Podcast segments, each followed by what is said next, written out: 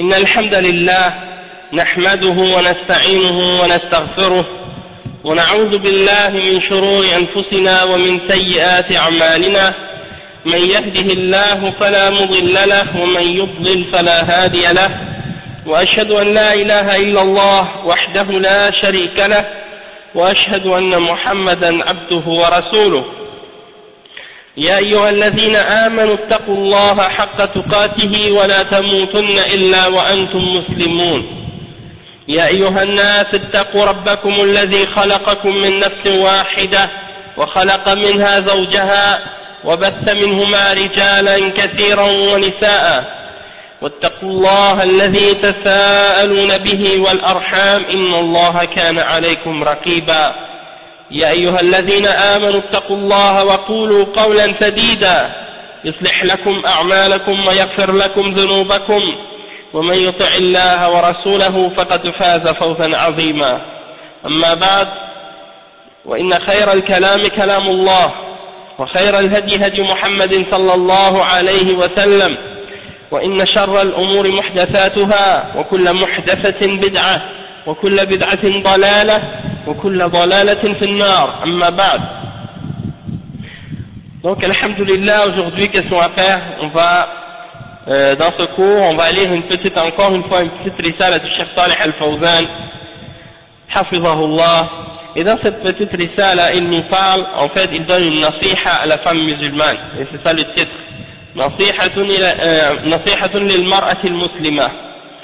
Donc le cheikh il commence en disant Bismillah ar-Rahman ar-Rahim Alhamdulillah Rabbil Alamin wa salatu wa salamu ala nabiyyina Muhammadin wa ala alihi wa sahbihi ajma'in وبعد فقد رأى الإخوة المسؤولون عن الدعوة أن تكون المحاضرة في موضوع نصيحة في موضوع نصيحة للنساء المسلمة أو للمرأة المسلمة وهذا لا يعني أن المحاضرة خاصة بالمرأة بل هي عامة ولكن يكون التنبيه فيها على ما يختص بالمرأة أكثر.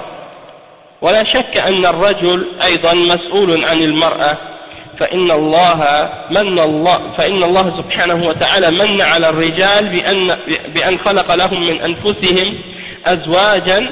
وقال سبحانه وتعالى يا أيها الناس اتقوا ربكم الذي خلقكم من نفس واحدة وخلق منها زوجها وبث منهما رجالا كثيرا ونساء واتقوا الله الذي تساءلون به والأرحام الذي تساءلون به والأرحام إن الله كان عليكم رقيبا. وقال تعالى هو الذي خلقكم من نفس واحدة وجعل منها زوجها ليسكن إليها.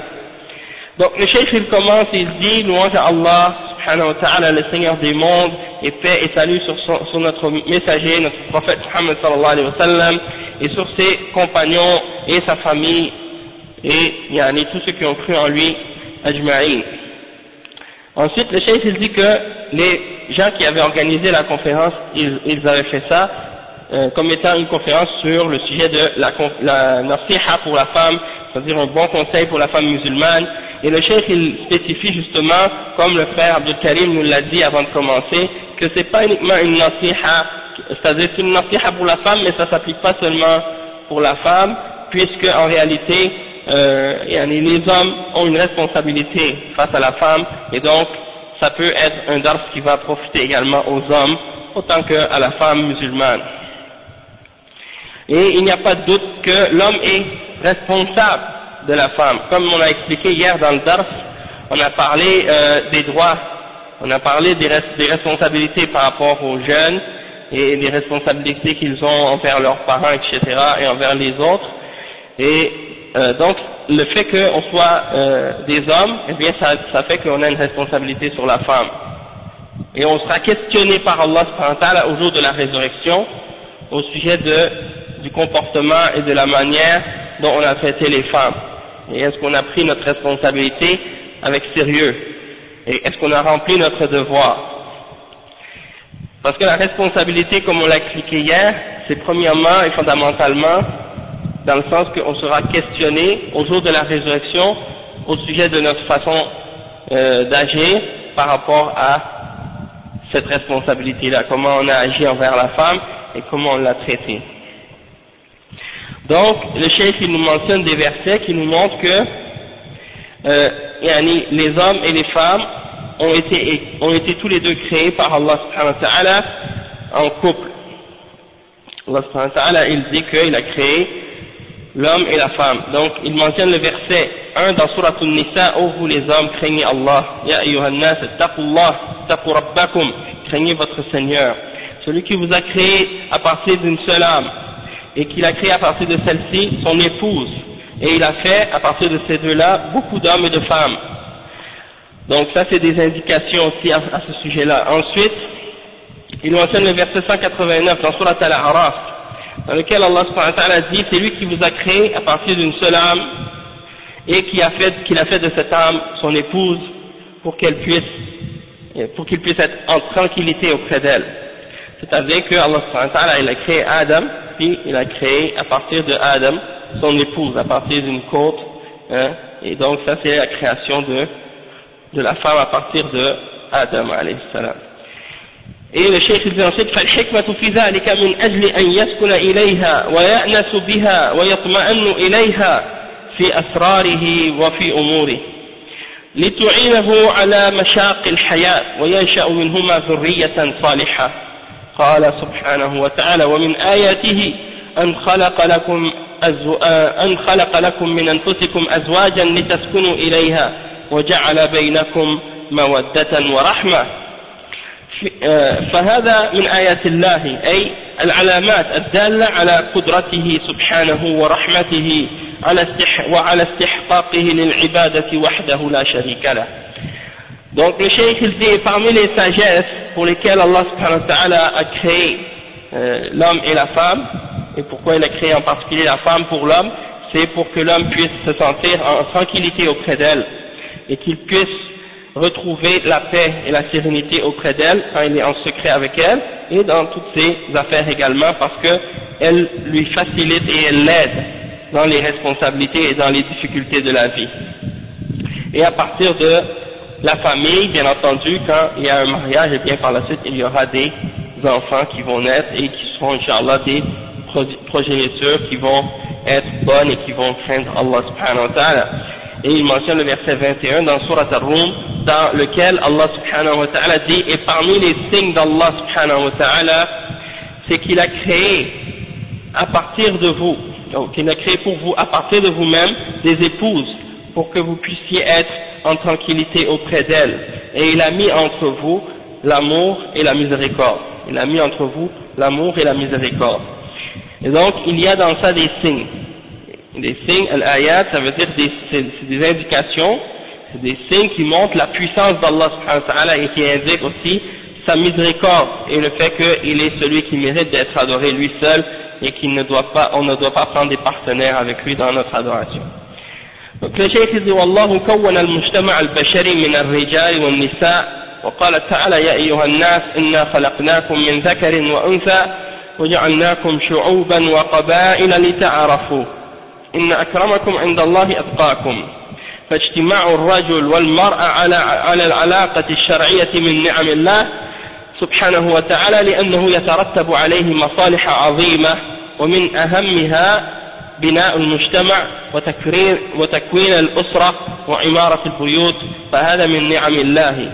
فمن هنا فإنه يجب الاهتمام بالمرأة من ناحية توجيهها وإرشادها ومن ناحية, ومن ناحية اختيار الزوجة الصالحة الزوجة الصالحة ذات دين وذات ومن ناحية التعامل معها بأن لا يستغل الرجل سلطته عليها فيظلمها ويهضمها. قال تعالى وعاشروهن بالمعروف. وقال تعالى فإمساك بمعروف أو, أو bi-ihsan. Le cheikh dit que c'est pour ça que Allah subhanahu wa ta'ala, euh, c'est ainsi qu'il a établi la, société humaine, avec des hommes et des femmes. Et il mentionne le verset 13 dans Surat al-Hujurat, dans lequel Allah subhanahu wa ta'ala dit, ô vous les hommes, nous vous avons créé à partir d'un homme et d'une femme, et nous avons fait de, vous des peuples et des tribus, pour que vous puissiez vous connaître les uns les autres. Le plus noble d'entre vous c'est le plus pieux, celui qui a le plus de la crainte envers Allah subhanahu wa ta'ala, qui a plus de taqwa.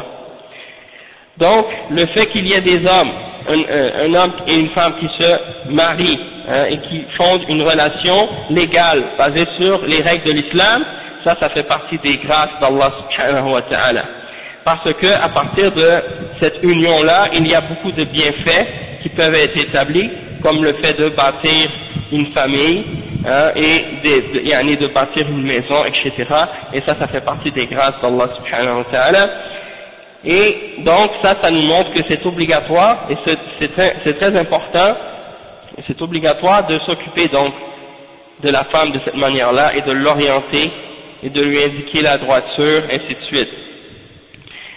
Donc, en principe, qu'est-ce que le chef essaie de faire comprendre ici, c'est que l'homme, il a cette responsabilité-là par rapport à la femme. Allah il a créé l'homme comme étant le responsable de la femme, comme étant le chef de la famille.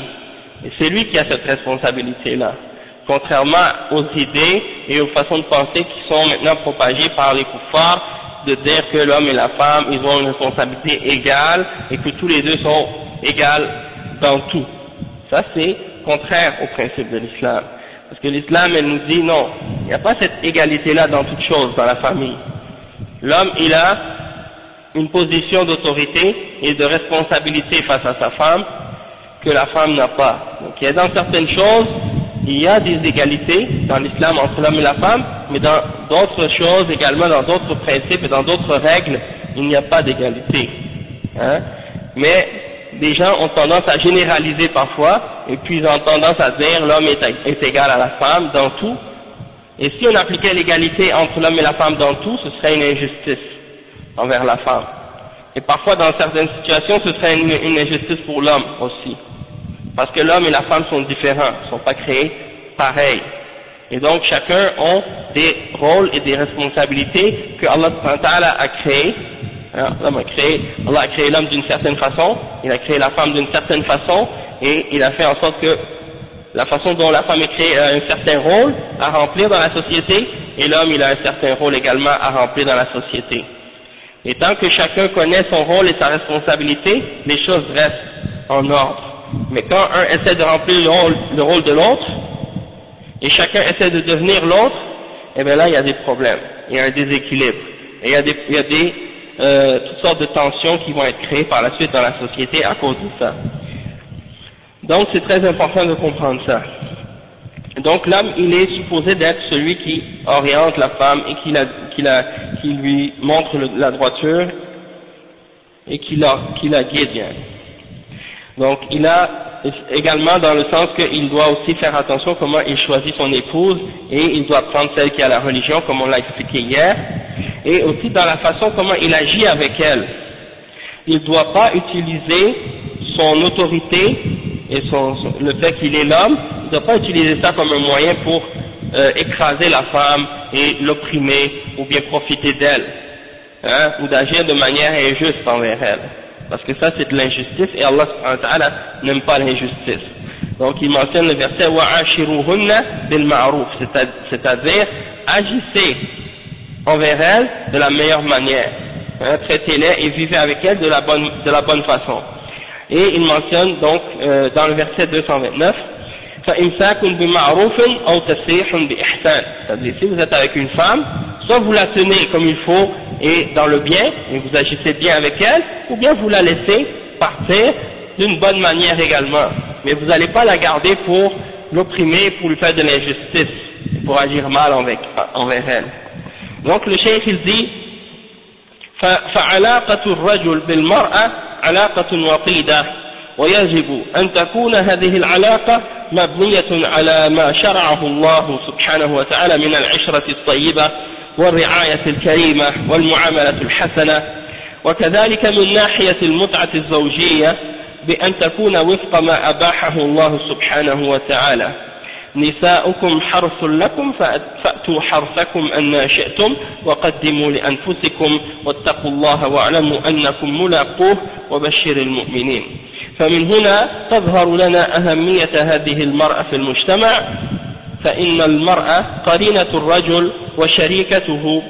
ومنذ أن خلق الله الإنسان الأول وهو آدم عليه الصلاة والسلام خلق له المرأة وكذلك لا تزال سنة الله عز وجل كما هي إلى أن تقوم الساعة سنة الله, سنة الله التي قد خلت من قبل ولن تجد لسنة الله تبديلا donc le cheikh explique que la, donc la, le lien entre et la relation entre l'homme et la femme c'est une relation qui est euh, importante et il dit donc c'est obligatoire que cette relation là soit basée sur la règle et la loi d'Allah subhanahu wa ta'ala et que ce soit basé sur euh, une vie et une façon de vivre qui est et une relation qui est bonne entre les époux hein, et que l'homme il agisse avec bonté et générosité et qu'il s'occupe bien de sa femme et qu'il la traite d'une bonne façon. Et même également dans les questions de rapport intime avec sa femme également il doit agir avec elle de la façon que Allah lui a permis et de ne pas bien entendu transgresser les limites d'Allah et le chef mentionne le verset 223 dans Surat Al-Baqarah dans lequel Allah explique que euh, vos femmes, vos épouses sont un champ pour vous. Alors labourez votre champ comme vous le désirez. Et ensuite le chef dit donc à partir de ce moment là on voit l'importance que la femme a dans la société. Et il dit que la femme c'est une associée par rapport à l'homme. Du moment qu'Allah a créé l'homme, depuis qu'il a créé le premier homme, c'est-à-dire Adam, il a créé pour elle une épouse. Et ça, c'est la loi d'Allah et c'est la règle d'Allah qu'il a établie depuis le temps qu'il a créé Adam jusqu'à la fin des temps. Et ça, c'est donc euh, quelque chose qui ne va pas changer. Et il mentionne le verset 23 dans Surat Al-Fajr qui dit que ça, c'est la règle d'Allah qui, qui était comme ça auparavant et c'est ainsi que vous n'allez jamais trouver de changement dans les règles d'Allah subhanahu wa ta'ala. Allah subhanahu wa ta'ala أوجب على الرجال طاعته وعبادته وأوجب على النساء كذلك طاعته وعبادته وحده لا شريك له ووعد المحسن من الصنفين بالأجر الجزيل وتوعد المسيء من الصنفين بالعذاب والعقوبة فالرجل والمرأة سواء من ناحية التكاليف الشرعية آه، الشرعية في الجملة وإن كانت المرأة قد تختص بأشياء دون الرجل من التكاليف الشرعية ولكن في الجملة الرجل والمرأة سواء في عبادة الله وفي طاعة الله وفي الثواب والعقاب.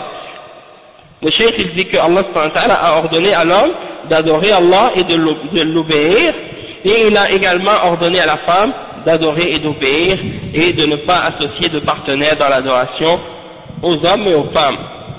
Et il a, promis à ceux qui faisaient le bien parmi les hommes et parmi les femmes une bonne récompense et il a menacé tous les deux également d'un châtiment douloureux, un grand châtiment si jamais ils désobéissaient aux règles d'Allah subhanahu wa ta'ala. Donc, dans ce point de vue-là, la femme et l'homme sont tous les deux égaux dans les charges et les responsabilités religieuses qu'ils ont en général.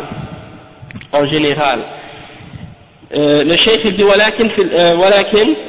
il dit ولكن في الجملة الرجل والمرأة سواء في عبادة الله وطاعة الله il dit il y a certaines règles qui sont peut-être particulières à la femme hein, qui sont peut-être particulières à la femme dans certaines des règles de la charia mais en général l'homme et la femme dans les questions d'adoration et d'obéissance à Allah et dans la question de récompense et de châtiment les deux sont égaux dans ces choses-là. Et il mentionne le verset 195 dans Surat Al-Imran à ce sujet. قال تعالى فاستجاب لهم ربهم أني لا أضيع عمل عامل منكم من ذكر أو أنثى بعضكم من بعض فالذين هاجروا وأخرجوا من ديارهم وأوذوا في سبيلي وقاتلوا وقتلوا لو كفرن عنهم سيئاتهم ولا أدخلنهم جنات تجري من تحتها الأنهار فمن الرجال مؤمنون ومسلمون ومن النساء مؤمنات ومسلمات ومن الرجال مهاجرون ومن النساء مهاجرات وهم في الأجر سوا في ذلك Donc le cheikh essaie d'expliquer maintenant que dans le Coran il y, a, il y a la mention du fait que les hommes et les femmes, s'ils font du bien et qu'ils obéissent à Allah ils auront une récompense équivalente euh, dans l'au-delà pour le bien qu'ils ont fait.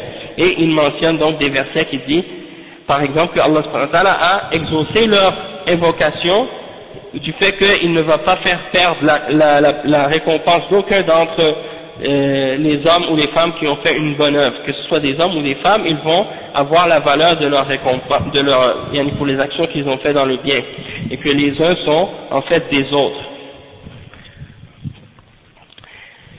Et ceux qui ont fait la hijra, ou qui ont été expulsés de leur demeure, ou qui ont été offensés, ou qui ont souffert dans la voie d'Allah et qui ont combattu, ou qui ont, qui ont tué, ou qui ont été tués dans le, dans le sentier d'Allah Allah va expier leurs péchés et va les faire entrer dans des jardins sous lesquels coulent les ruisseaux.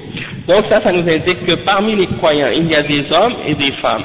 Et parmi les muhajirines, il y a des hommes et, il y a des femmes. Et donc pour dire que la récompense pour les hommes et les femmes sera établi, peu importe le, yani, que ce soit un homme ou une femme, ils auront une récompense pour leurs actions.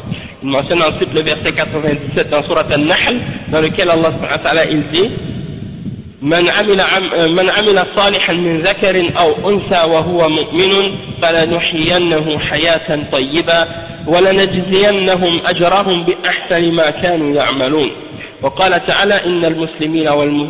إن المسلمين والمسلمات والمؤمنين والمؤمنات والقانتين والقانتات والصادقين والصادقات والصابرين والصابرات والخاشعين والخاشعات والمتصدقين والمتصدقات والصائمين والصائمات والحافظين فروجهم والحافظات والذاكرين الله كثيرا والذاكرات أعد الله لهم مغفرة وأجرا عظيما.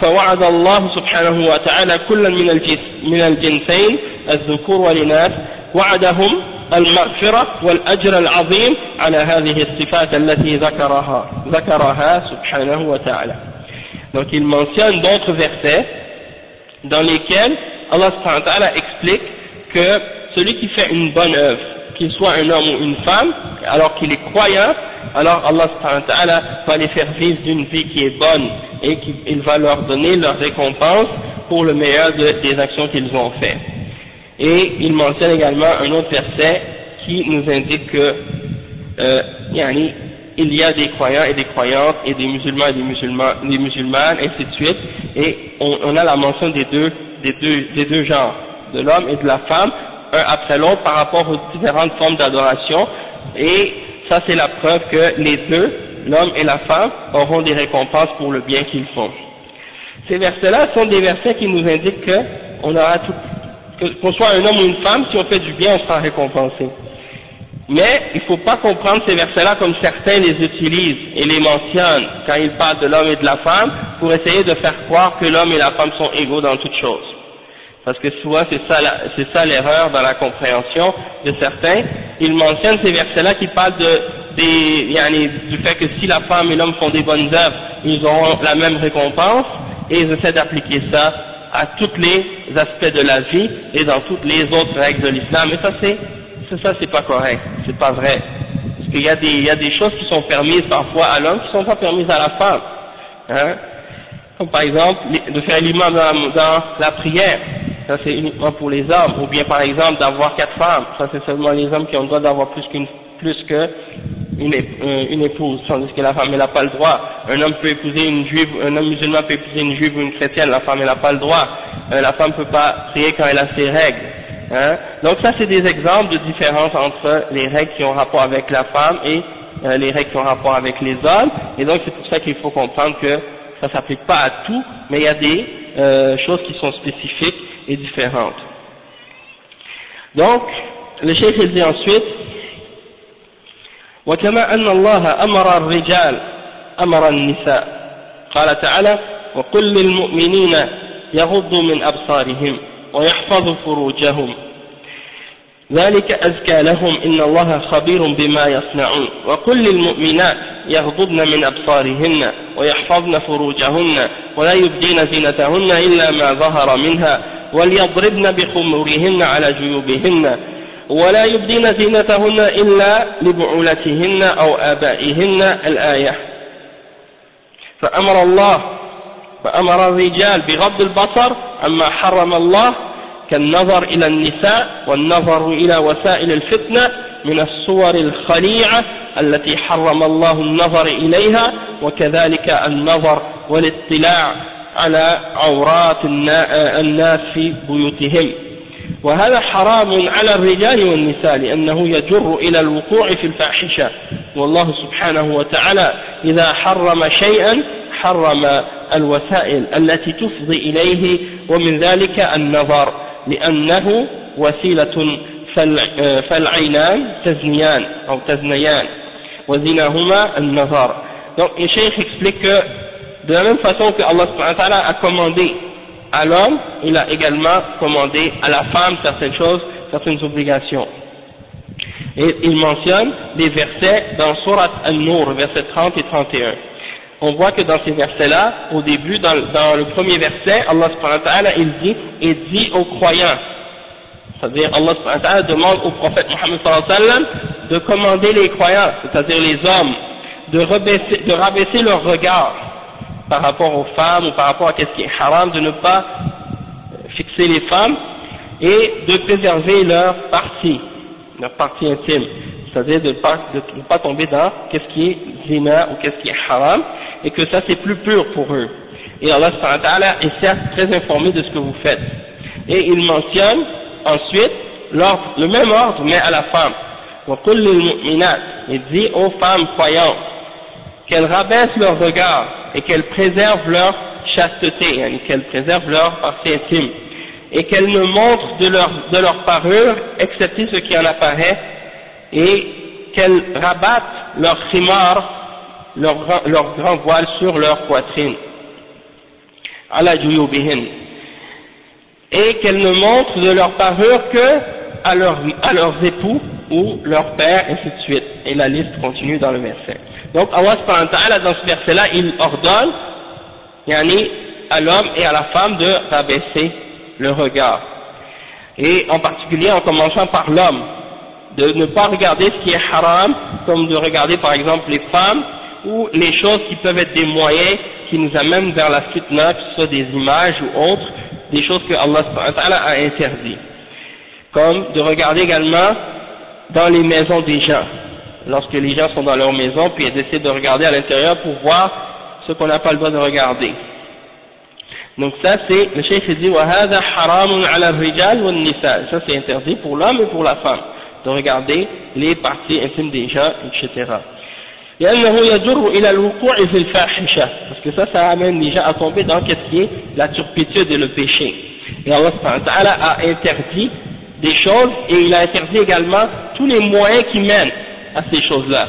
Donc si Allah a interdit le zina, eh bien c'est pas seulement le zina qui est interdit, mais c'est tout ce qui peut amener quelqu'un à tomber dans ce péché-là. Donc c'est pas seulement la chose elle-même qui est interdite, mais tout ce qui peut nous amener à tomber dans cette chose qui est interdite là.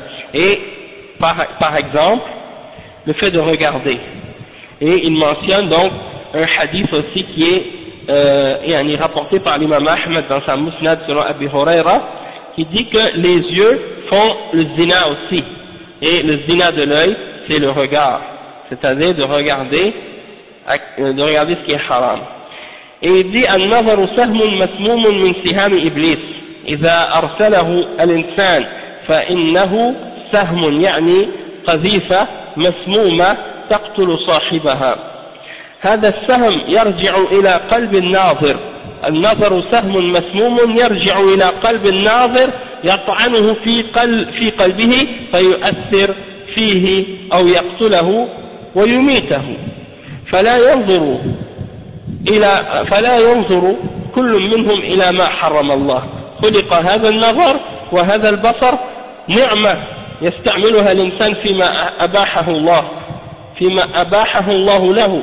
ويستعين به فيما أباح الله له ويكفه عما حرم الله عليه. فقال تعالى يغضوا من أبصارهم يغضضن من أبصارهن يحفظن فروجهن يحفظن يحفظن يحفظن فروجهم ويحفظن فروجهن.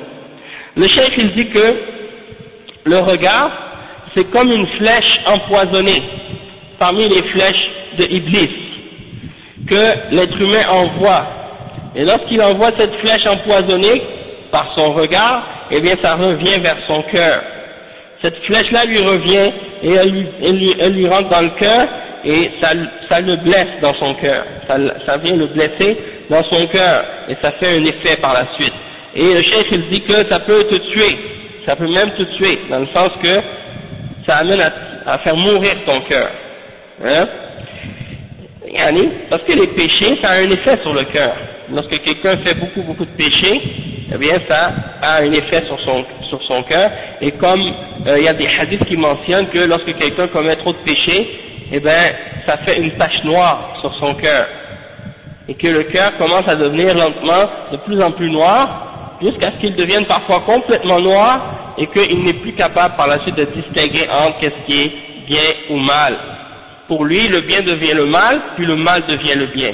Et ça, c'est ce qui est arrivé maintenant à beaucoup d'hommes et de femmes dans la société actuelle. Les gens ont continué à faire tellement de péchés qu'arrivé à un certain moment donné, eh bien, ils ne distinguent même plus du tout entre qu'est-ce qui est pas bien, qu'est-ce qui est bien et pas bien. Et quand tu leur parles des principes et des règles de l'islam, ils n'arrivent pas à comprendre les raisons et les sagesses qui sont derrière parce que leur cœur a été aveuglé. Donc, le chef, il essaie de nous faire comprendre par la suite que, et il nous dit que cette vue qu'on a, Allah nous l'a donnée, il nous a créé avec cette, cette vision, et que c'est une ni'ma, c'est une grâce de sa part qu'il nous a donnée, et qu'on doit l'utiliser dans ce qu'Allah aime. Tout ce que Allah te donne comme grâce et comme, comme, bien, comme bien dans cette vie, c'est pour que tu l'utilises dans le bien, et pour que tu l'utilises d'une manière qui est plaisante à Allah subhanahu wa ta'ala. Et donc, tu dois regarder avec ta vue, euh, tu dois uniquement regarder ce que Allah subhanahu wa ta'ala aime. Et tu ne dois pas regarder ce que Allah subhanahu wa ta'ala t'a interdit de regarder.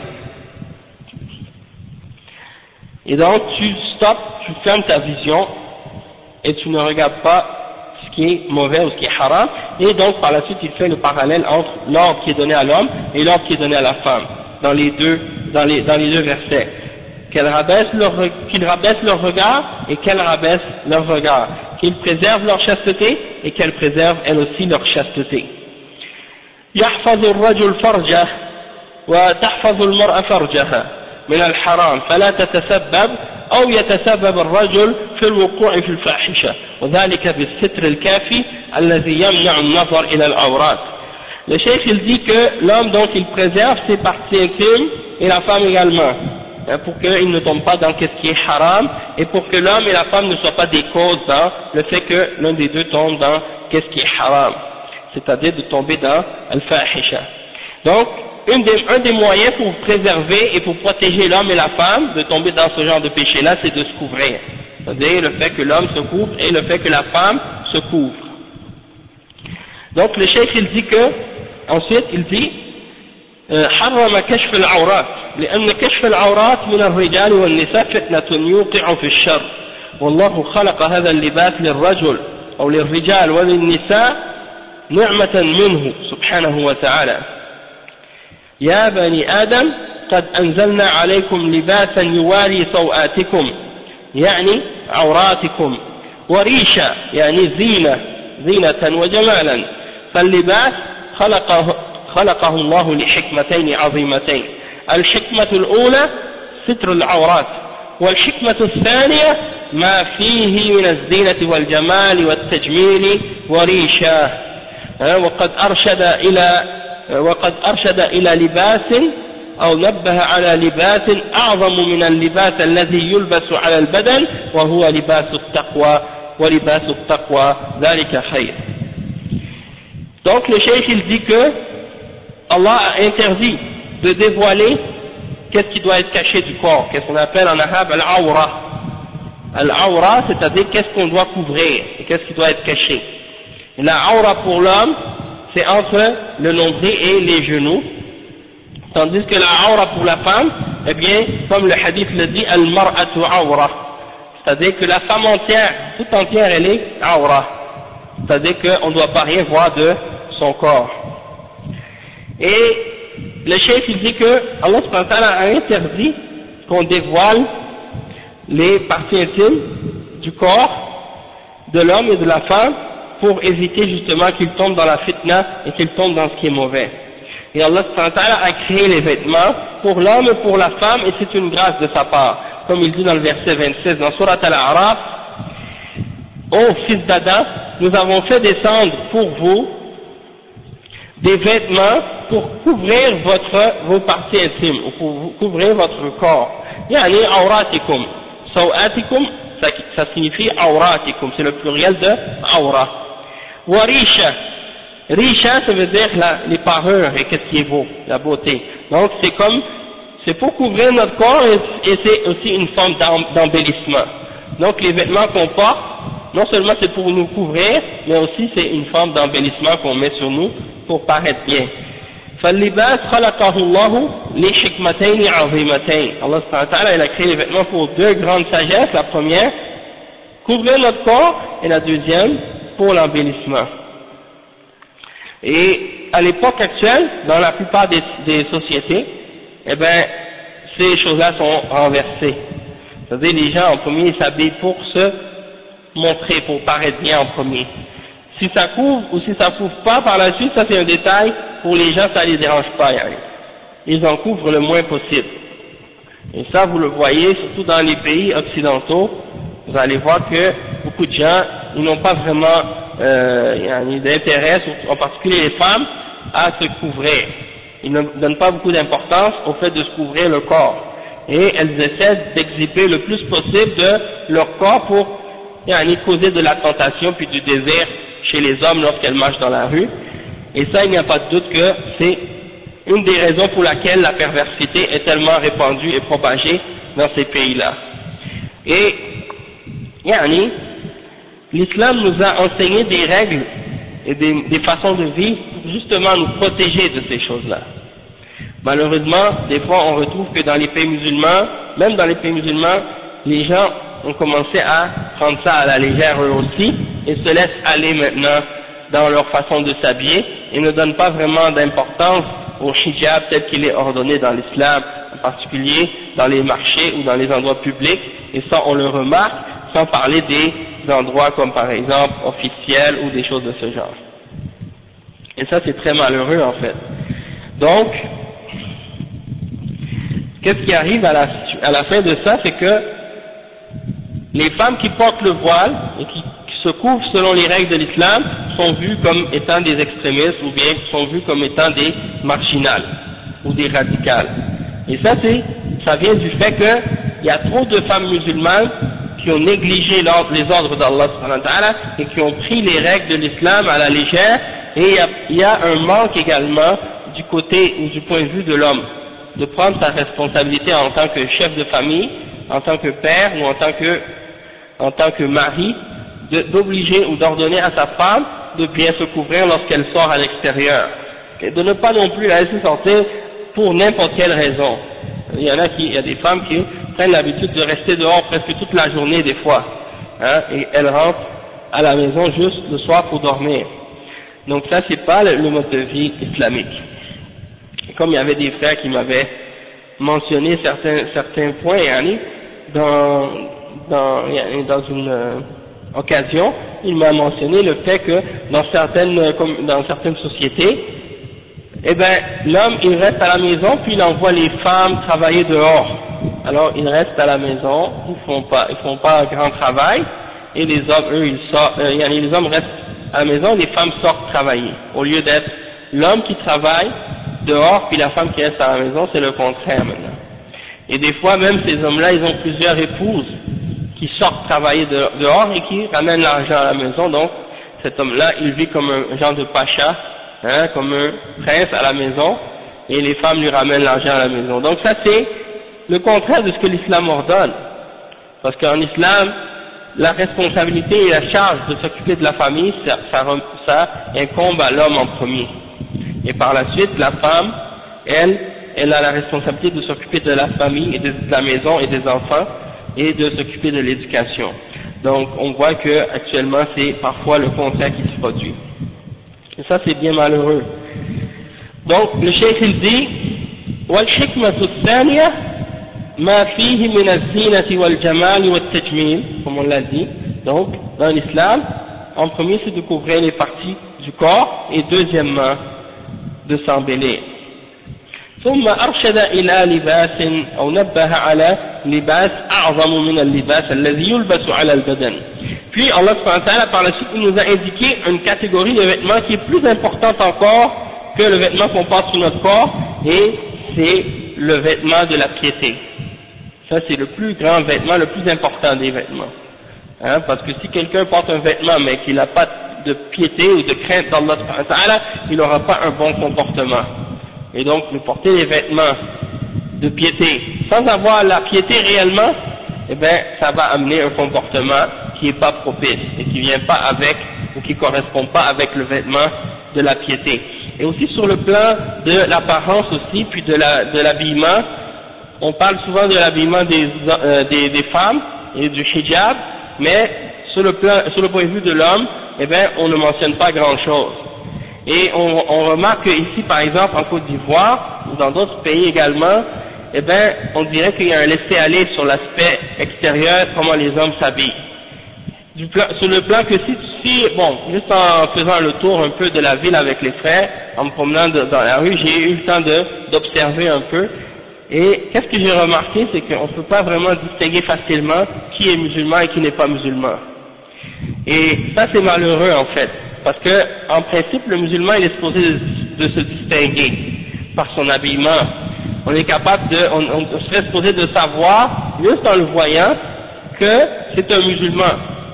Mais le fait qu'il y ait ce mélange entre les musulmans et les non-musulmans, entre les chrétiens et les, musulmans, eh bien ça, ça cause beaucoup de confusion et beaucoup de désordre, en fait. Et c'est un, un manque dans la question de l'identité islamique. Et donc ça, ça indique beaucoup de choses, en, en, arrière de ça, ça indique beaucoup de choses qui sont pas bonnes. Et donc c'est pour ça que, en même temps, je rappelle à mes frères d'essayer de, faire un effort sur ce plan-là, en ce qui concerne le vêtement et en ce qui concerne l'apparence islamique pour se distinguer des chrétiens et se distinguer des koufars en général. Hein? Et ça, ça ne devrait pas être trop compliqué parce que de toute façon vous êtes dans un pays qui a une grande population musulmane et les vêtements euh, qui sont connus comme étant les vêtements des musulmans sont répandus partout. Donc vous n'avez pas d'excuse en fait pour ne pas vous habiller selon les principes et les euh, façons dont les musulmans s'habillent en général. D'accord? Et ça, je veux dire, même en Occident, maintenant quand on va chez, en Europe ou en, Amérique, vous allez voir que même là-bas, vous, vous, allez voir des musulmans qui portent des vêtements, qui portent la barbe, qui montrent qu'ils sont musulmans, hein, et puis quand on marche dans la rue, on se dit salam entre nous, et on se reconnaît. Mais si tu es dans une société musulmane, dans un pays musulman, puis la majorité des musulmans, ils se distinguent pas des koufars, eh bien, comment vous allez savoir, vous marchez dans la rue, quand est-ce que vous allez vous dire le salam? Peut-être que vous savez même pas si la personne en face de vous c'est un chrétien ou un musulman. Et donc, où est-ce qu'elle euh, va être l'amour entre les musulmans? Le prophète sallallahu alayhi wa sallam, il dit, euh, voulez-vous que je vous indique quelque chose, que si vous le faites, vous allez avoir l'amour entre vous, donnez-vous le salam. Donc, si si on n'est pas capable de se reconnaître puis de se distinguer, alors comment on va pouvoir se donner le salam entre nous? Les femmes musulmanes qui pratiquent le hijab, qui portent le, euh, hijab, tout de suite vous pouvez savoir que c'est une femme musulmane. Et vous pouvez la distinguer d'une musulmane ou d'une non-musulmane qui porte le hijab, mais pour les hommes. Il n'y a pas d'ordre, il n'y a pas d'obligation, il n'y a pas de distinction. Ça c'est une mauvaise conception que certaines personnes ont c'est peut-être l'idée que certains s'imaginent que la foi c'est dans le cœur et donc on n'a pas besoin de le montrer à l'extérieur. Mais ça c'est une mauvaise compréhension, c'est une mauvaise conception. Parce que le prophète sallallahu alayhi wa sallam a dit Man tashabbaha minhum. Celui qui ressemble à un peuple, il est un des leurs. Donc vous voulez pas, vous voulez pas être, faire partie des juifs ou des chrétiens ou des koufars, alors distinguez-vous des juifs et des koufars. Dans plein de hadiths, le prophète sallallahu il a dit Khaliful Majus, Khaliful Nasara, Khaliful Yahoud. Distinguez-vous des juifs, distinguez-vous des chrétiens, distinguez-vous des Majus et des autres individus, des autres personnes qui suivent d'autres religions. Alors distinguez-vous entre vous par rapport à ces gens-là. Et ça, ça fait partie du fait de se désavouer des koufars aussi. Et ça, c'est une obligation aussi pour les musulmans. Donc ça c'est un petit rappel en passant juste à ce sujet-là, parce que c'est important aussi. Après le chef il dit, فالرجل والمرأة كل منهما يستر عورته بالستر الضافي لأن في ذلك محافظة على على الأخلاق أما التهتك والعري فإنه سبب لفساد الأخلاق وضياع الأعراض وانتشار الفاحشة أما إذا سترت العورات بالستر الذي أرشد الله. أرشد الله تعالى إليه من الرجال ومن النساء فإن في ذلك حفظا للفروج من الزنا واللواط وحفظا للفروج مما لا يحل مما حرم الله. ثم خص النساء بأمر دون الرجال. فقال ولا يبدين زينتهن إلا ما ظهر منها وليضربن بخمرهن على جيوبهن. أمر النساء بالحجاب. وهو الستر الضافي على بدن المرأة بما في ذلك وجهها وكفاها وقدماها وجميع جسمها وكذلك شعرها تستره عن الرجال الذين هم ليسوا من محارمها Le cheikh explique, il dit donc que l'homme et la femme doivent couvrir tous les deux leurs, leurs parties intimes. Donc les, couvrir les parties intimes, ça veut dire couvrir le, les parties du corps qui doivent être couvertes. Et en passant aussi pour les hommes. Si un homme porte des pantalons, il doit porter par-dessus un vêtement qui recouvre hein, jusqu'au genou. Pas prier avec un jeans ou un pantalon qui dévoile les parties intimes quand il prie. Ça, c'est pas correct de faire ça. Et certains, même certains ulama ont dit c'est très dangereux parce que parfois même ça peut faire en sorte que la prière ne soit même pas acceptée si les parties euh, intimes sont euh, pas bien couvertes. Donc, il faut se couvrir avec des vêtements amples, le plus ample possible, et aussi donc les hommes doivent faire attention, autant que les femmes, de couvrir comme il faut leur, leur corps. Et le chef il dit donc que lorsque les parties du corps sont bien couvertes, Allah subhanahu euh, il fait, par ces règles-là, il a fait en sorte que ça protège les hommes et les femmes de la fornication, de l'adultère, de l'homosexualité et de toute autre forme de péché que Allah a interdit.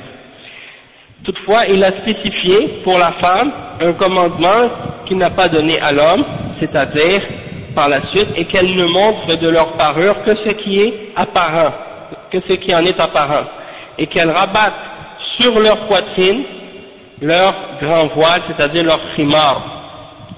Et pour expliquer le, mot euh, qui est mentionné dans le verset, al-khumur, c'est le pluriel de khimar. Ça, on va expliquer ce que ça veut dire. Et al-juyub, c'est le pluriel du mot jaib, et al-jaib, c'est l'ouverture du col. Parce que les femmes, à l'époque du, du prophète, du prophète sallallahu alayhi wa sallam, elles portaient des robes décolletées. Et vous savez qu'est-ce qu'il y a eu avec les robes décolletées? Ça montre une partie de la poitrine des femmes. Et donc, étant donné qu'elles portaient ça, et qu'elles portaient un foulard qui attachait leurs cheveux, eh bien Allah leur a ordonné de rabattre ce foulard-là pour que ça couvre le devant de leur poitrine et pour qu'on ne puisse pas voir qu'est-ce qui est caché dans le, euh, pour qu'on puisse pas voir le cou et l'ouverture du col. Donc, Cheikh, il explique ça, il dit, Amar nisa bil hijab. Allah a ordonné à la femme le hijab et de se couvrir correctement tout le corps. Et ça, ça inclut, le Cheikh dit, ça inclut le visage, les mains et les pieds, et tout le corps. De même que les cheveux, et ça, ça couvre la femme donc, pour que les hommes qui ne sont pas des maharim, pour les hommes qui ne sont pas des membres de la famille ou des proches, puissent, euh, pour, les hommes qui ne sont pas dans la famille, ils peuvent pas voir donc cette femme-là lorsqu'elle sort. En ce qui concerne la question du visage et des mains, c'est quelque chose qui est euh, une question sur laquelle il y a une divergence entre les ulama et il y a un grand nombre de ulama qui mentionnent que de couvrir le visage et les mains c'est une obligation dans l'islam. Et ils mentionnent pour cela des preuves dans le Coran et dans la Sunna. Ils n'ont pas tiré ça de leur tête. Ils ont pris ça dans des preuves et dans des textes clairs dans le Coran et dans la Sunna. Maintenant, il y a d'autres ulama qui considèrent que c'est pas obligatoire, mais que c'est meilleur. Et que la femme qui est vraiment une plus croyante et qui est plus forte dans sa foi, elle couvre son visage. Mais si elle ne le fait pas, elle n'a pas commis un péché. Ça, c'est la position de certains ulama. Mais, si elle le fait, ça prouve qu'elle fait plus d'efforts dans sa foi pour ressembler aux femmes des croyants, hein, aux, femmes du prophète sallallahu alayhi wa sallam. Et donc, elles, plus elles se couvrent plus, et donc elles sont plus méritoires, et elles font un plus grand bien. Ça, c'est une, opinion parmi les opinions, comme on l'a dit. Et chacun des deux, parmi les ulama qui ont une, une, de ces deux positions-là, tous les deux se reposent sur des arguments et des preuves. Toutefois, comme on l'a expliqué plus tôt, Allah subhanahu wa ta'ala dit dans le Coran, فإن تنازعتم في شيء فردوه إلى الله والرسول إن كنتم تؤمنون بالله واليوم الآخر ذلك خير وأحسن تأويلا Allah subhanahu wa ta'ala dit, et si vous divergez en quoi que ce soit, dans la religion ou dans n'importe quoi, ramenez-le à Allah et au messager. Si vous croyez réellement à Allah et au jour dernier, et ce sera meilleur pour vous et d'une meilleure conclusion. Et donc quand on, quand on est sincère avec Allah subhanahu wa ta'ala et qu'on veut savoir la vérité, on regarde les arguments, on retourne aux preuves et on ramène ça à Allah et à son messager pour trancher entre les positions pour savoir laquelle des deux est vraie. Et si quelqu'un analyse les preuves et il voit que la position qui est dans les textes, qui est plus proche de la vérité, c'est celle qui dit qu'il faut couvrir le visage, alors elle doit le faire. Elle ne doit pas suivre ses passions et ses désirs pour dire ah moi je préfère la facilité et je préfère ne pas le faire parce que si je le fais ça va être compliqué etc. Ça c'est pas l'attitude de la vraie croyante. La vraie croyante, si elle est convaincue par une position par rapport aux preuves, elle suit cette position-là même si son, son, désir ou sa passion ou son cœur l'incite à ne pas le faire.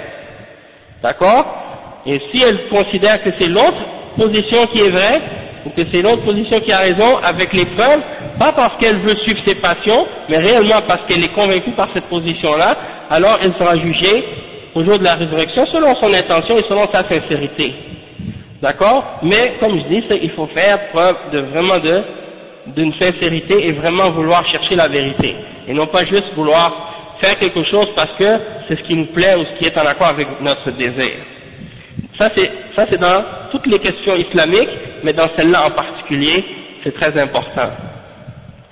Et donc, euh, les femmes et les sœurs qui couvrent leur visage, alhamdulillah, ça c'est un bien. Elles n'ont plus à se casser la tête ou à se poser des questions parce qu'elles font déjà ce qui est le meilleur et ce qui est le plus recommandé et qu'est-ce qui, est, qui est plus méritoire. Donc, Alhamdulillah, ils ont déjà le bien. Et il ne faut pas qu'elles laissent le shaitan venir jouer avec leur, euh, leur cœur pour essayer de leur mettre des doutes, pour essayer de dire, bon, je pense que je vais l'enlever parce que c'est trop difficile. Non, elles doivent rester fermes dans leur position et devoir, elles doivent demander à Allah l'aide et le support dans cette décision qu'elles ont prise et continuer sur cette voie-là. Et les autres croyants doivent les encourager aussi dans cette voie. Hein? Tandis que celles qui ne le portent pas, parmi les sœurs, eh bien, il faut qu'elles s'encouragent les unes les autres pour faire en sorte qu'elles s'encouragent dans la piété et qu'elles s'améliorent dans leur religion et qu'elles aspirent à vouloir le faire. Hein? Elle devrait dans son cœur avoir l'intention de dire, même si je ne le fais pas, même si je ne couvre pas mon visage, mais Inch'Allah, je veux le faire, parce que c'est quelque chose de bien, c'est quelque chose qui me rapproche plus d'Allah si je le fais, et donc c'est de cette manière-là qu'elle doit regarder ça. Et il faut qu'il y ait euh, un encouragement de la part des musulmans pour des sœurs comme ça qui ont besoin d'un peu d'encouragement dans euh, l'obéissance d'Allah et dans l'amélioration. Parce que L'attitude que beaucoup d'entre nous maintenant on a développée en ce qui concerne l'islam, c'est d'essayer de toujours faire le minimum et de toujours faire le moins possible dans la foi et dans la religion. Et celui qui fait des efforts qui essaie d'être meilleur, eh bien on le décourage ou bien on le rabaisse ou on le dénigre. Et ça c'est quelque chose qui est vraiment mauvais, qui est désolant en fait. Donc on devrait essayer de développer une autre attitude on devrait essayer de développer l'attitude de ceux qui, font la course et qui, qui font, la, comment on peut dire, qui rivalisent dans le bien, hein, qui rivalisent les uns les autres vers la piété d'Allah, vers l'obéissance d'Allah, et non pas essayer de d'essayer de dire bon moi je vais toujours faire le moins possible de qu'est-ce que je peux faire ou de qu'est-ce que je dois faire dans la foi ou dans la religion. Parce que avec cette attitude-là, on va pas, on va pas aller loin dans notre foi. Et les sahaba, si vous regardez les sahaba, comment ils appliquaient l'islam et comment ils comprenaient la religion, et que vous comparez ça avec nous aujourd'hui, vous voyez qu'on est très très loin de la réalité de la foi.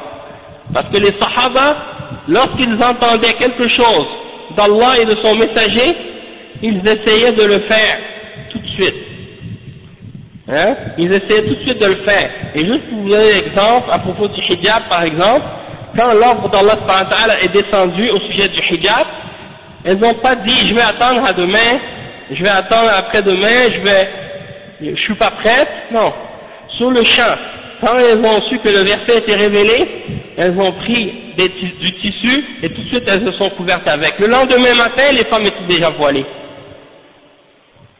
Le lendemain matin, elles sont allées prier la prière de Fajr, les Sahaba ont dit, on dirait qu'elles avaient des corbeaux sur leur tête. Tellement elles étaient couvertes avec le vêtement noir. Hein? Et donc c'est pour dire que les Sahaba, quand ils apprenaient quelque chose, tout de suite ils voulaient l'appliquer. Ils voulaient le faire sur le champ. Ils ne voulaient pas attendre ou faire le minimum pour dire ah non, je me laisse aller. Ils faisaient des efforts dans leur foi. Et nous, c'est ça ce qu'on doit développer aussi. Et yani donc, qu'est-ce que je mentionne là maintenant? C'est des choses que j'ai, dont j'ai été témoin moi-même, pas juste ici en Côte d'Ivoire, mais aussi même en Occident, de, de la part de certains musulmans qui veulent toujours dire aux autres musulmans, surtout quand ils parlent de la femme, faites le minimum. Et on voit maintenant en Europe, Allah al-Musta'an, et en Amérique, quand tu vois des, des sœurs qui, sortent dans la rue et tu vois comment elles s'habillent, c'est, devenu ridicule en fait. Ça, atteint un niveau où ça devient une blague. C'est-à-dire ça n'a ça n'a aucun sens. Que tu vois une jeune fille avec euh, des pantalons jeans qui sont très serrés et euh, il y en a des chandails, des, des, en tout cas des vêtements très très collants sur le corps et un petit foulard rose euh, bien décoré sur la tête et on a, on a comme elles ont l'impression que en faisant ça elles ont appliqué l'ordre du hijab que Allah a révélé dans le Coran. Comme si le, comme si le hijab c'était juste de cacher les cheveux. Mais c'est pas, le but du hijab c'est pas de cacher les cheveux seulement. Les cheveux c'est une partie de ce qui est ordonné pour la femme de couvrir. Mais qu'est-ce qui cause le plus de désir et de tentation chez les hommes? C'est le corps au complet c'est pas seulement les cheveux. Parce que si vous voyez une femme en bikini avec un foulard sur sa tête, ça va rien changer. Le fait qu'elle a caché ses cheveux, la tentation et la, source du désir est toujours dévoilée et c'est ça qui est vraiment la vraie source de la fitna.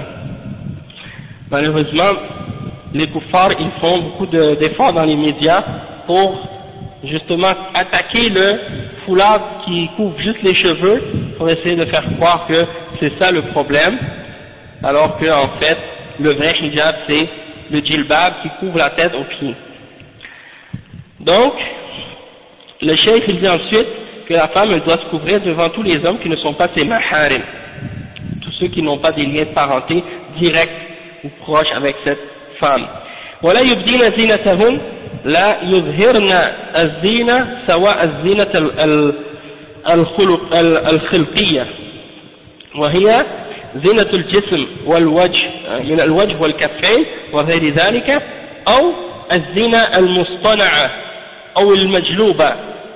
كالحلي والخضاب والكحل وغير ذلك.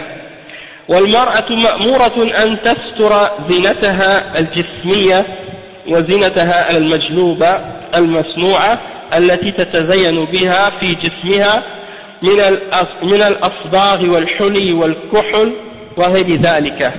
إلا ما ظهر منها وهو الثياب على الصحيح أي ظهر بنفسه ولم تظهره. وهي الثياب التي فيها فتنة.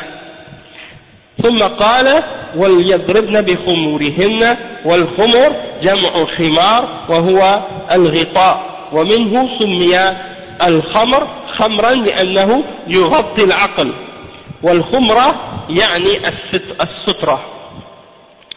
Le cheikh explique ensuite, il dit qu'elle ne doit pas montrer de leur parure et c'est-à-dire elles ne doivent pas montrer de leur parure dans leur corps, c'est-à-dire comme par exemple euh, la parure de leur corps, la, beauté qu'elles ont dans leur corps, ou bien leur visage ou leurs mains, ou autres, ou bien les parures qu'elles ont rajoutées, euh, comme par exemple les bijoux, ou bien euh, le kohl, si elles mettent du maquillage ou qu'elles mettent des choses dans leurs yeux, des choses comme ça, ça, elles doivent pas le montrer parce que ça fait partie des parures.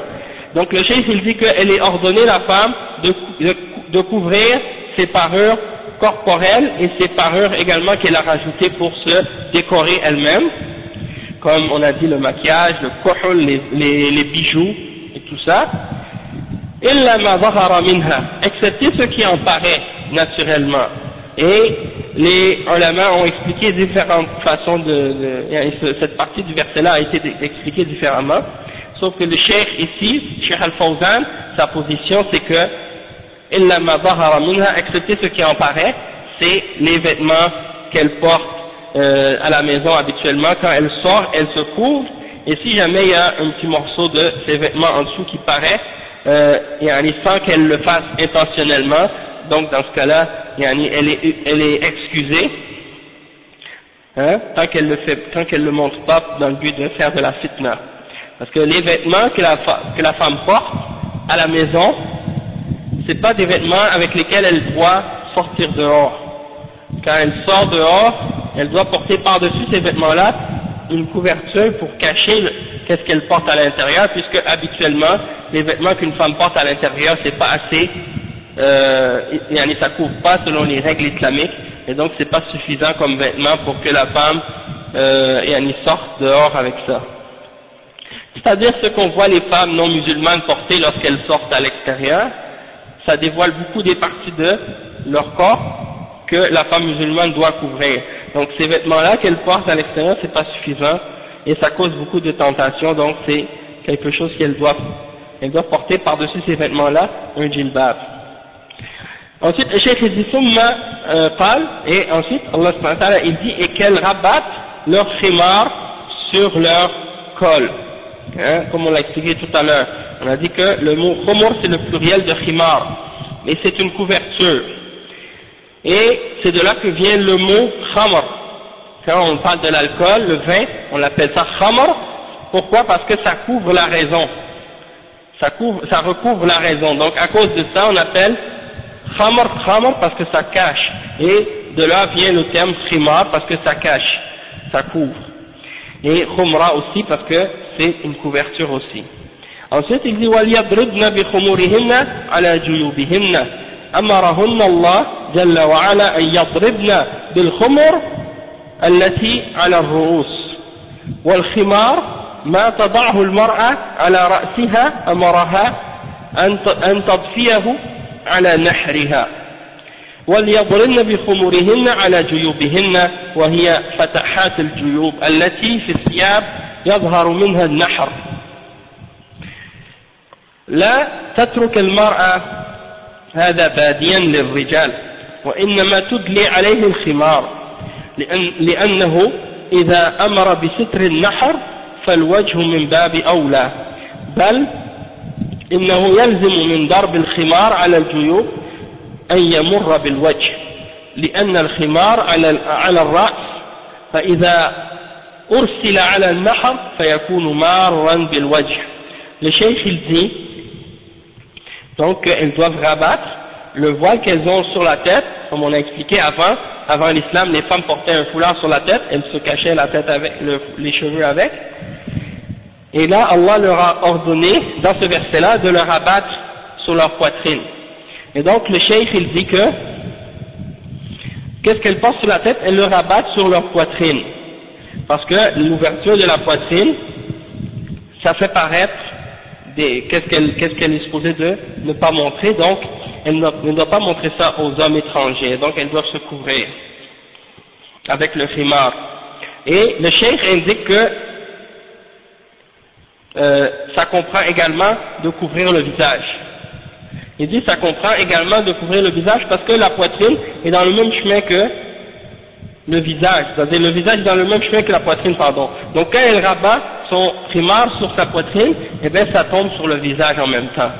Et donc ça c'est euh, l'explication à ce sujet-là. Il y a beaucoup de savants, beaucoup de ulama de tafsir, si vous retournez au tafsir comme Ibn Kathir, au tafsir al-Qurtubi, au tafsir al-Tabari, vous allez voir qu'il y a beaucoup de ulama qui ont expliqué euh, ce verset-là de cette manière, que de couvrir le, les poitrines avec le, la, la poitrine avec le khimar, ça implique également de le rabattre par-dessus le visage pour que ça tombe par devant.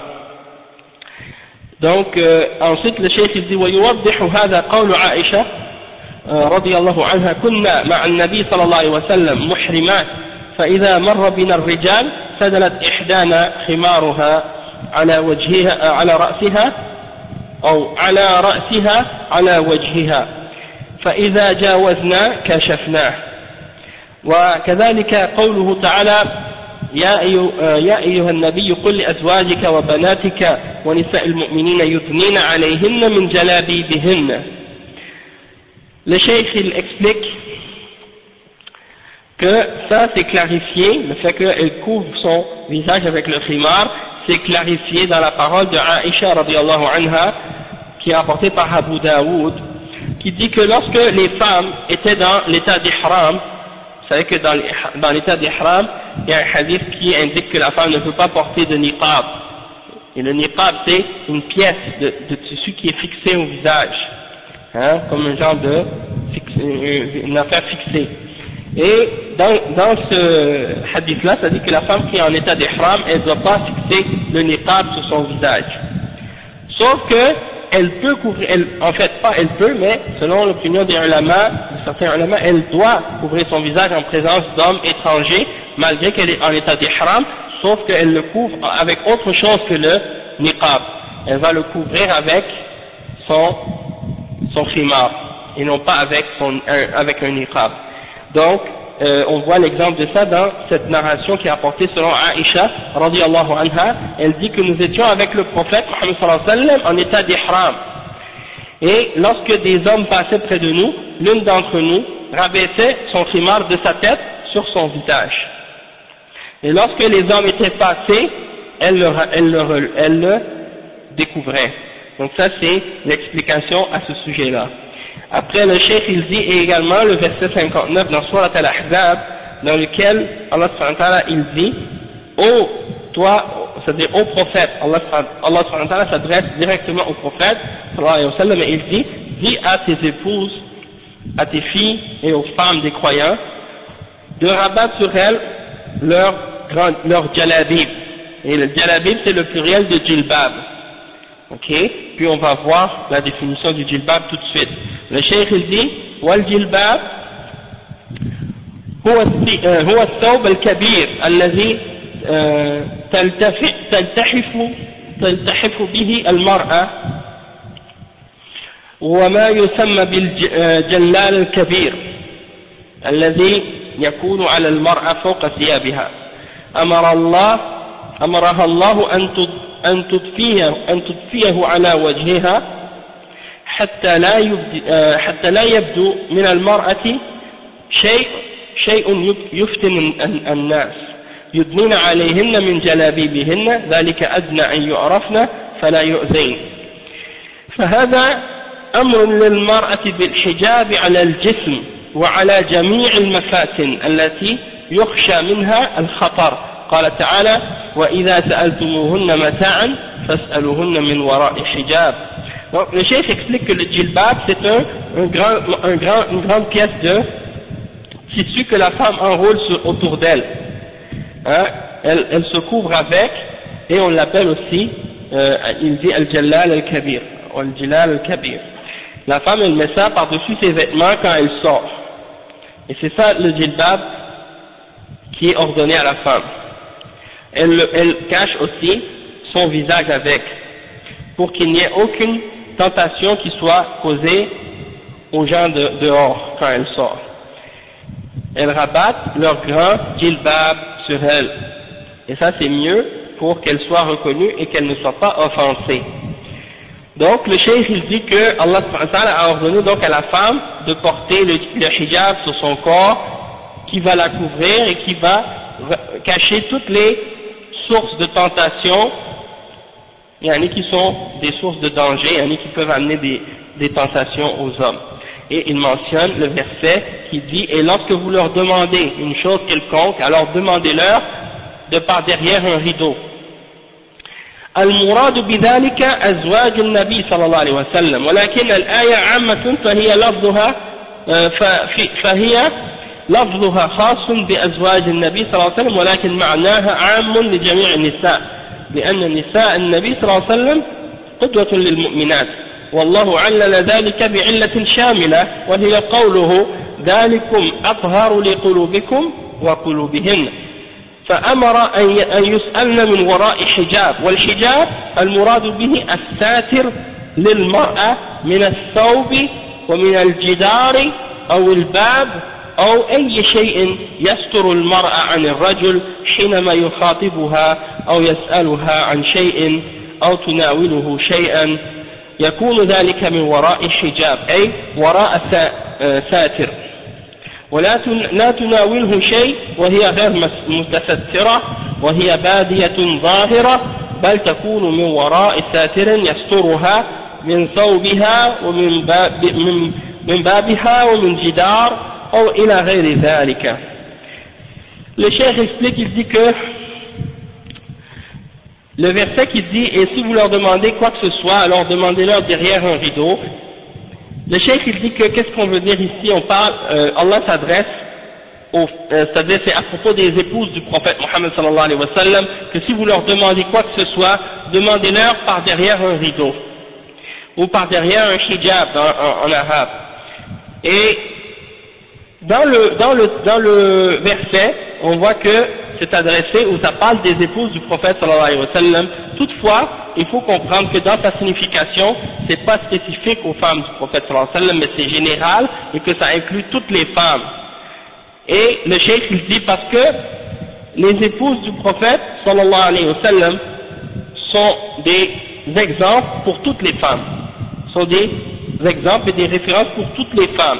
Et Allah a donné une raison pour expliquer ça en disant que c'était plus pur pour, leur, euh, vos cœurs et pour leur cœur.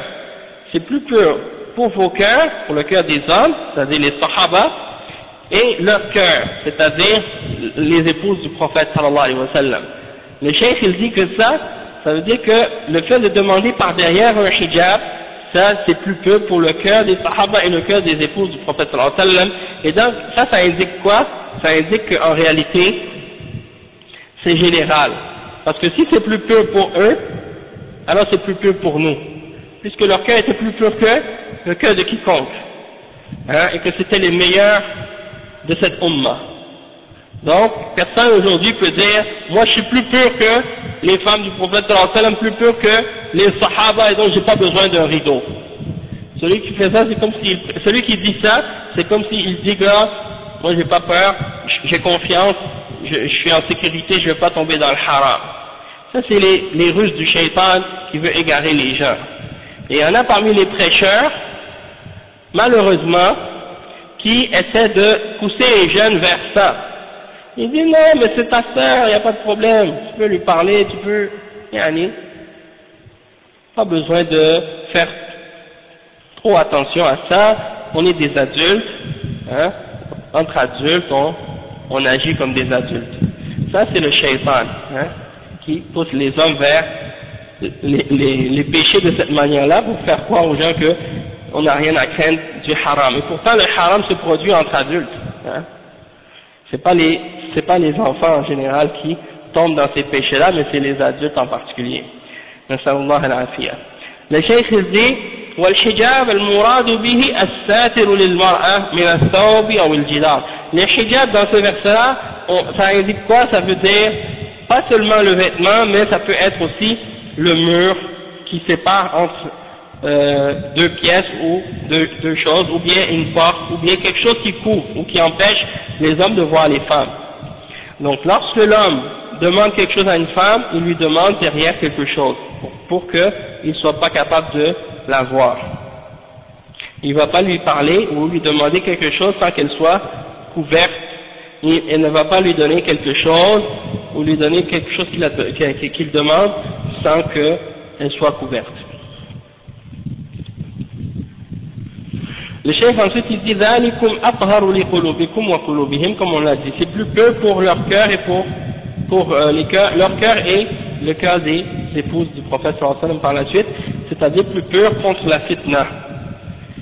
C'est-à-dire que les femmes, elles vont se voiler pour que les hommes ne puissent pas les regarder et ainsi les cœurs sont protégés contre les tentations le cœur des femmes et le cœur des hommes. Il ne faut pas penser que c'est seulement les hommes qui ont des tentations envers les femmes. Même les femmes peuvent avoir des tentations aussi. Et vous avez l'exemple de Yusuf salam dans le Coran, qui est un exemple très clair. Hein? La femme de Aziz qui voulait profiter de lui. Et c'est elle qui avait, euh, qui avait couru derrière lui pour l'attraper. Donc c'est pour dire que ça peut venir des deux côtés la tentation et non pas seulement d'un seul côté. Donc le chef dit ça c'est clair dans la société, et en particulier dans la société musulmane dans laquelle il y a euh, un respect des règles du hijab, vous voyez que c'est beaucoup, il y a plus de pureté et de chasteté. Tandis que dans les sociétés où il y a une ouverture et où on se permet de montrer euh, tout ce qu'on veut, et eh bien dans des sociétés comme ça, il y a beaucoup plus de turpitude et de perversité qui sont répandues malheureusement. وطهارة لقلوب الرجال وقلوب النساء على حد سواء وهذا من سد الطرق التي تفضي إلى فساد الأخلاق ومن حيث من حيث وإن وإن كل وإن كلا من الرجال والمرأة يسلم عرضه ويسلم قلبه من الفتنة. ومن سد الطرق المفضية للفتنة منع المرأة أن تسافر وحدها بدون محرم. لأن المحرم إذا كان مع المرأة فإنه يصونها ويحميها ويقوم بمصالحها. قال صلى الله عليه وسلم لا يحل لامرأة تؤمن بالله واليوم الآخر أن تسافر مسيرة يومين إلا مع ذي محرم. وفي رواية يوم يوم وليلة. وفي رواية أن تسافر بدون تحديد. فالمقصود أن المرأة لا تسافر وحدها بدون محرم. فإن سافرت بدون محرم فهي عاصية لله ولرسوله ومرتكبة لما حرم الله ومعرضة نفسها للفتنة. وهذا عام في كل الأحوال وفي كل الأزمان. أما ما يقوله بعض الناس من أن المرأة إذا سافرت مع جماعة من النساء فإن هذا يكفي من المحرم آه، يكفي عن المحرم فهذا قول معارض أو معارض لقول النبي معارض لقول النبي صلى الله عليه وسلم لا يحل لامرأة تؤمن بالله واليوم الآخر أن تسافر أن تسافر إلا مع ذي محرم. وجماعة النساء لسنا محرما للمرأة محرم المرأة معروف وهو من تحرم عليها من تحرم عليه, عليه من الرجال بنسب أو سبب مباح كأبيها وابنها وأخيها وعمها وخالها أو بسبب مباح من مصاهرة كأبي زوجها وابن, وابن زوجها. أو بالرضاعة لقول النبي صلى الله عليه وسلم يحرم من, الرضاع ما يحرم من النسب. Le cheikh explique que euh, parmi les, euh, les moyens que la charia explique aussi ou utilise pour fermer la porte à la tentation et à la fitna, le fait que la femme n'a pas le droit de voyager seule, sans un mahram. Parce que, le cheikh dit, parce que le mahram, lorsqu'il est avec la femme, il la protège. Il la protège et il veille assez à son bien, à son bienfait.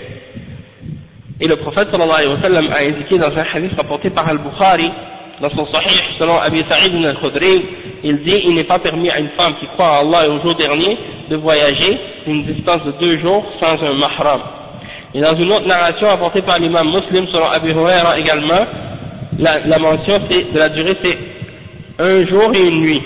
Et dans une autre narration, c'est sans limite, c'est-à-dire elle ne peut pas voyager du tout sans mahram. Le chef dit que le, le point ici c'est de faire comprendre que la femme elle ne doit pas voyager seule sans la présence d'un homme qui est avec elle pour la protéger, qui est un mahram, c'est-à-dire qu'elle n'a pas le droit d'épouser. Un homme qui est de sa famille et qu'elle n'a pas le droit d'épouser islamiquement. Si elle voyage sans un mahram, alors dans ce cas-là, elle a commis un péché, elle a désobéi à Allah et à son messager, et elle a fait ce que Allah a interdit. Et elle s'est mise dans une situation de fitna pour elle-même. Et ça, c'est la parole du prophète sallallahu alayhi wa sallam. Donc le cheikh il dit, en ce qui concerne ceux qui disent que la femme peut voyager avec un groupe de femmes, alors le cheikh il dit ça, ça, ça c'est pas correct et c'est pas suffisant. Parce que les femmes ne sont pas un mahram pour une autre femme. Et le cheikh il, mentionne le hadith du prophète sallam dans lequel il dit, il n'est pas permis à une femme qui croit en Allah et qui croit au jour dernier de voyager sans la présence d'un mahram. Et un groupe de femmes, c'est pas suffisant comme mahram, comme on l'a dit. Et le mahram, c'est quoi? C'est un homme qui a un lien de parenté avec la femme. Un lien légal. Comme par exemple, son père, ou son frère, son fils, ou son, oncle maternel, ou son oncle paternel, ou bien euh, un lien de parenté qui est causé par, une, par euh, le fait que par exemple comme euh, le, père de, du mari, Abi Zawjiha, ou Ibn Zawjiha, le père de son mari ou bien le fils de son mari, ou bien par l'allaitement. Si elle a un lien de parenté avec quelqu'un à cause de l'allaitement, donc ce sera son frère de lait ou ainsi de suite. Parce que qu'est-ce qui est interdit par les liens de sang? C'est aussi interdit à cause de la, par les liens de l'allaitement également. Donc, on va s'arrêter ici pour les explications qu'on a données aujourd'hui mais alhamdulillah c'est juste un rappel en fait par rapport aux règles certaines des règles qui ont rapport avec la femme musulmane parce que on remarque malheureusement que à l'époque actuelle, il y a beaucoup de négligence du côté de euh, l'habillement des femmes, comment elles s'habillent, comment elles, euh, elles, sont habillées en général. Donc c'est important de, Inch'Allah, faire attention à ça et d'enseigner aux femmes, à nos sœurs, à nos mères, à nos tantes, aux femmes de nos familles, apporter le hijab islamique. Et sur ce plan-là, il faut aussi se rappeler que des fois, il y a des gens qui ont des traditions et des cultures, puis il y en a qui disent, ah, ça c'est la tradition des Arabes, ou ça c'est les Arabes qui se voilent de cette manière-là, ou qui portent des vêtements de cette manière-là, nous on n'est pas des Arabes. Il y a des choses qu'il faut comprendre, c'est que même dans la culture des Arabes, c'est pas tous les, aspects de la culture qui ont été adoptés ou acceptés il y a plein de règles islamiques qui ont été révélées au prophète Mohammed sallam qui, qui étaient contraires à la culture et à la tradition des Arabes à l'époque du prophète Mohammed sallam. Le prophète Mohammed sallam est venu changer beaucoup d'aspects de la culture arabe de son époque, en commençant par le shirk, en commençant par toutes sortes de croyances qui étaient contraires à la croyance des Arabes. Et c'est pour ça que son peuple l'ont combattu depuis le début et dans les tenues vestimentaires, et dans les règles alimentaires, et dans tous les autres aspects de la vie, et même dans la culture, dans tout, hein, l'islam est venu opposer les traditions et les cultures de, la population arabe qui était là à l'époque du prophète sallallahu Donc, le fait de prétendre ou de vouloir dire qu'on ne peut pas suivre ou appliquer les règles de l'islam parce que ce sont les cultures arabes, c'est un mensonge. Et c'est faux puisque ces cultures-là et ces traditions-là, c'est pas, premièrement, c'est pas des cultures, c'est la religion d'Allah Et c'est les règles que Allah a révélées dans son Coran et par la sunna de son messager sallallahu alayhi wa sallam. Et ces, et ces règles-là, elles ont été combattues par les Arabes à l'époque du prophète sallallahu alayhi wa sallam, ils ne voulaient pas euh, les suivre. Mais, par la suite, quand ils ont eu la foi, quand ils sont, quand ils sont, quand ils ont cru en Allah, ils ont accepté ces règles-là et ces principes-là, ils les ont respectés, parce qu'ils ont été convaincus par, les, par preuves et par les règles de l'islam. Et à la, suite, ils ont vu que c'était des choses qui étaient bonnes pour eux et qui étaient bonnes pour la société.